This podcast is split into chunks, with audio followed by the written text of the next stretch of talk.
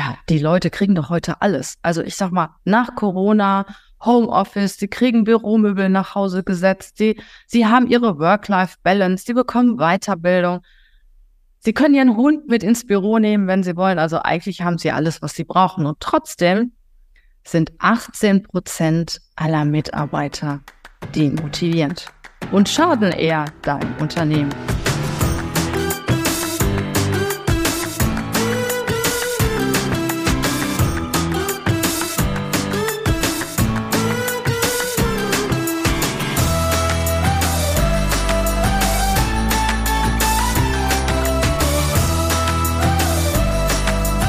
Wow, ich war echt geschockt, als ich das gelesen habe, die aktuelle Gallup-Studie. 18 Prozent aller Mitarbeiter in Deutschland sind emotional distanziert, haben überhaupt keine Motivation und haben schon innerlich im Unternehmen gekündigt. Das Ganze kostet deutschen Unternehmen mehr als 150 Milliarden Euro. Das musst du dir mal vorstellen. Das kannst du mal runterrechnen auf dein Unternehmen. 18 Prozent, das ist fast jeder Fünfte. Und ich habe gedacht, ja, die Leute kriegen doch heute alles. Also ich sag mal, nach Corona, Homeoffice, die kriegen Büromöbel nach Hause gesetzt, die, sie haben ihre Work-Life-Balance, die bekommen Weiterbildung.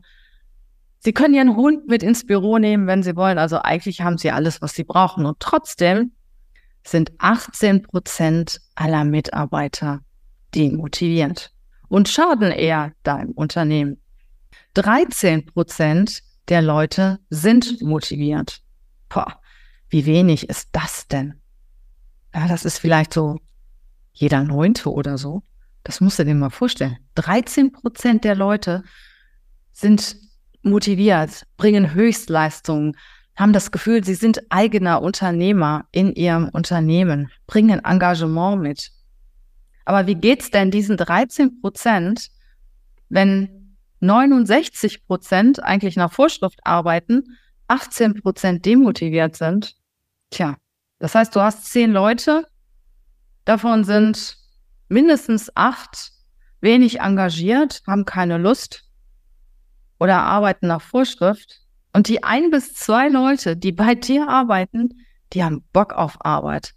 Ja, aber wie wirkt sich das doch auch aus? Man sagt doch immer, Umgang färbt ab. Wir wissen doch, wie das in der Schule ist, ne? 30 Schüler, 25 richtig gute, fünf schlechte. Die fünf Schüler werden besser. Umgekehrt, 25 schlechte, fünf gute. Die fünf gute werden schlechter. So ist es doch, oder? Und wie fühlen sich dann diese ein bis zwei Leute, die du hast, in einem Team von zehn Leuten, die da auf einmal die Arbeit für die anderen mitmachen müssen und die sehen, dass die anderen eigentlich eine Null-Bock-Stimmung haben oder wenig engagiert sind? Eigentlich ziemlich blöd, oder?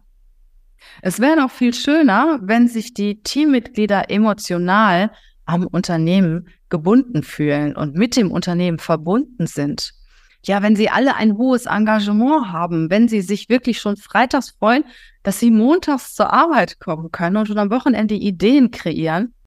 Wenn du überwiegend A-Mitarbeiter hast, tja, die die beste Leistung kriegen oder bringen und wenn du, wenn sich auch A-Mitarbeiter bei dir bewerben, weil sie einfach wissen, du bist ein cooler Unternehmer, du bist eine coole Führungskraft und bei dir möchte sie arbeiten, weil A-Mitarbeiter arbeiten in A-Unternehmen. Sie wollen mit motivierten Menschen zusammenarbeiten, mit einer richtig coolen Führungskraft zusammenarbeiten. Tja, was ist denn eine richtig coole Führungskraft? Was muss denn heute eine Führungskraft leisten, um ein Team zu motivieren? Was muss eine Führungskraft leisten, ja, damit in ihrem Team wirklich überwiegend engagierte Leute arbeiten, die anpacken, die mitziehen, die die anderen mitreißen, die eine geile Teamatmosphäre schaffen. Was muss die Führungskraft leisten? Tja, als erstes, wir wissen es, sie muss empathisch sein. Sie muss authentisch sein und vor allen Dingen eine gute Menschenkenntnis haben. Sie muss wissen, wie die Menschen ticken. Weil der eine Mitarbeiter, ich sag mal der Mitarbeiter Müller, arbeitet schon seit 20 Jahren in deinem Unternehmen, ist eine gute Kraft, arbeitet in der Buchhaltung und ist zufrieden mit dem, was er tut, hat überhaupt keine Motivation und keine Lust, was Neues zu zu erlernen, aber was er macht, macht er richtig gut und er kann das auch die nächsten 20 Jahre noch so machen. Den musst du anders führen, wie den Mitarbeiter Schulze vielleicht, der neu im Vertrieb eingestiegen ist und so richtig bessert und losmarschieren will und jeden Tag vor deiner Tür steht und die nächste Herausforderung sucht.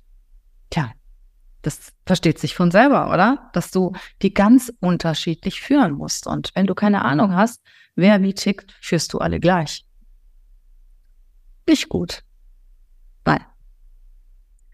Das nennt man situatives Führen. Situatives Führen heißt aber auch, die Leute nach deinem Unternehmen zu führen, nach der, nach der Situation, in der sich dein Unternehmen befindet. Ein Unternehmen, das in der Krise ist, hat eine andere Voraussetzung wie ein Unternehmen, das wirklich steil hochgeht. Oder als ein Unternehmen, das voller Innovationen hat und, und jeden Tag etwas Neues entwickelt und die immer ganz vorne sind auf dem Markt. Es sind auch ganz andere Menschen, die in diesen Unternehmen arbeiten. Und selbst wenn ein Unternehmen in der Krise ist, ist es deine wichtigste Aufgabe als Führungskraft, die besten Leute im Unternehmen zu halten, weil gerade in der Krise braucht das Unternehmen Stabilität. Und die besten Leute sind die ersten, die weg sind. Tja. Und du kannst dir dann vorstellen, was da mit dem Unternehmen passiert, das sowieso schon in der Krise ist. In meiner Wahrnehmung ist die Führungskraft dafür verantwortlich, dass die Leute motiviert sind, dass die Leute situativ geführt werden, dass die Leute wahrgenommen, wertgeschätzt werden und gerne in ihrem Unternehmen arbeiten. Und äh, was braucht die Führungskraft noch? Sie muss ein richtig gutes Selbstmanagement betreiben. Sie muss sehr reflektiert sein.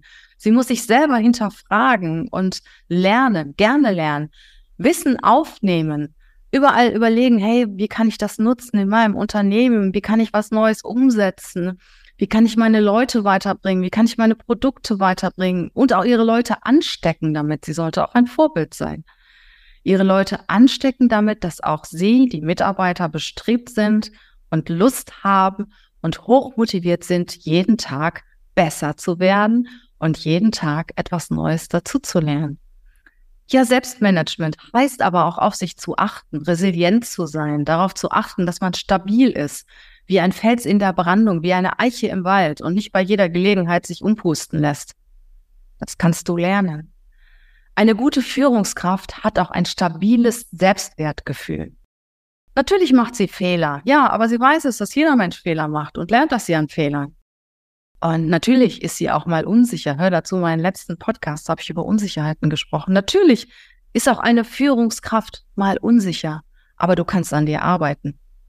Wenn du weißt, was du kannst, was deine Stärken sind, wie wertvoll du bist als Mensch, weil du bist ein sehr, sehr wertvoller Mensch. Wenn du dir dessen bewusst bist, wenn du dir auch bewusst wirst, was du kannst, wenn du dir deiner Erfolge bewusst wirst, dann wird dein Selbstwertgefühl steigen. Und jeder von uns hat Schwachstellen. Dafür sind wir Menschen. Und weißt du was? Das ist auch gut so. Ja, das sind die Dinge, die eine Führungskraft beherrschen sollte. Situatives Führen, Vorbild sein, authentisch sein, Menschenkenntnis haben, ein gesundes Selbstwertgefühl haben, Selbstmanagement betreiben, an der eigenen Resilienz arbeiten, an Unsicherheiten arbeiten, dafür sorgen, dass sie stabil werden, wie eine Eiche im Wald, weil Menschen folgen stabilen Menschen. Menschen wollen immer Führer haben, wollen immer, wollen immer von jemandem angeleitet werden, der stabil ist, zu dem sie aufblicken. Das ist nun mal so. Selbstbewusste Menschen, Menschen, die wissen, wo es hingeht, die kreieren Follower. So ist das halt. Und so ist es auch in jedem Unternehmen. Und jetzt kommt die richtig gute Nachricht. Ich zeige dir, wie es geht. Ich kann das, weil ich bin seit mehr als 25 Jahren im Geschäft. Ich war 13 Jahre angestellt als Führungskraft in einem Konzern. Mein Unternehmen existiert seit zwölf Jahren. Ich beschäftige mich mit Leadership und Headhunting. Leadership ist mein großes Hobby, Menschen von A nach B zu begleiten, Menschen wachsen zu sehen, Menschen blühen zu sehen. Das ist meine große Leidenschaft. Und ab dem 2. November gibt es einen Leadership-Kurs bei mir. Ein Premium Leadership Masterclass.